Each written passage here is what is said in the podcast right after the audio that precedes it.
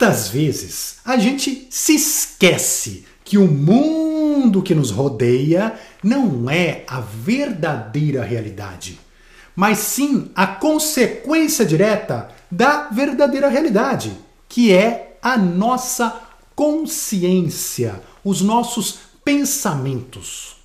A física quântica nos ensina que não há materialização sem a participação direta da consciência.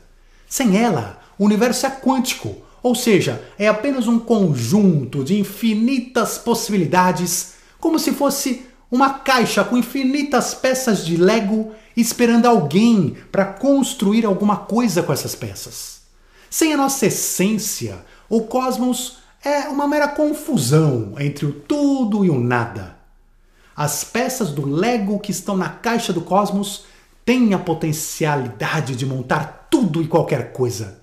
Mas, ao mesmo tempo, se elas não forem manipuladas por uma consciência, elas são exatamente o nada. Não passam de peças sem sentido dentro de uma caixa cósmica. E assim é nossa vida. Vemos nossos problemas como coisas externas, como obstáculos colocados pelo destino à nossa frente, apenas para nos atrapalhar, para nos estressar, para nos entristecer, para nos consumir, para nos desviar, para nos impossibilitar. Mas estamos tão absortos nessa ilusão da matéria e de que estamos sendo prejudicados que nos esquecemos que quem colocou o tal obstáculo na nossa frente fomos justamente nós mesmos. O mundo material, as peças desse Lego, não têm vida própria, não pensa, não tem intenções. O mundo, o cosmos, apenas cumpre ordens da nossa própria consciência, ainda que vindas do nosso inconsciente, que pode sim representar cerca de 95% daquilo que verdadeiramente somos e emitimos. É crucial entender que não é o universo quem define as nossas vidas, mas são as nossas vidas que definem o universo.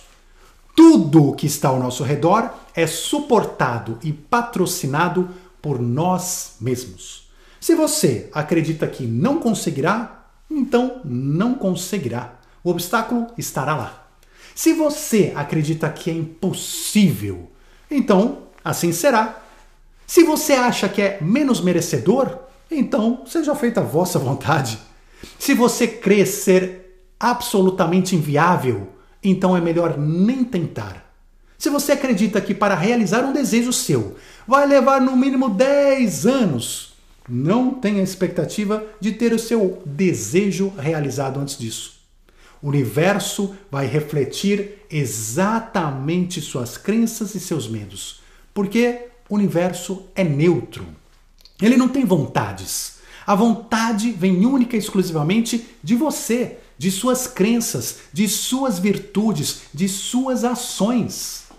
Uma vez que o ser humano assimile, de uma vez por todas, que a matéria surge dentro da consciência, de dentro para fora e não de fora para dentro, então nossa percepção de vida será definitivamente modificada.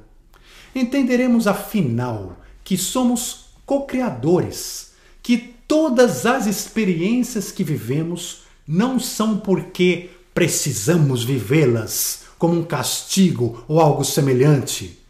Porque o destino assim quis, ou porque a vida é assim mesmo. Não.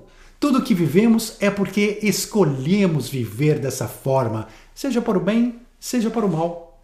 Por isso, abandone a crença que te ensinaram de que uma ilusão material possa ser mais forte do que a sua essência, a sua consciência. Ao contrário, Crie conscientemente a vida que você deseja viver. Tenha as experiências que você acredita serem importantes para o seu processo de evolução e de aprendizagem espiritual. Seja você mesmo na percepção mais pura da palavra e aceite com amor a vida que você mesmo está criando a cada instante. E se em algum momento você entender que não deseja continuar no caminho em que sua vida está, né, está trafegando, então mude-o. Troque a direção, altere sua trilha, persiga seus sonhos, persiga suas vontades. Você é livre para vivenciar o que quiser, conquanto tire para sempre de sua cabeça a falsa ideia limitante de que tudo não pode ser do jeitinho que você quer. Seja livre, seja feliz. Um forte abraço, muita luz e até já.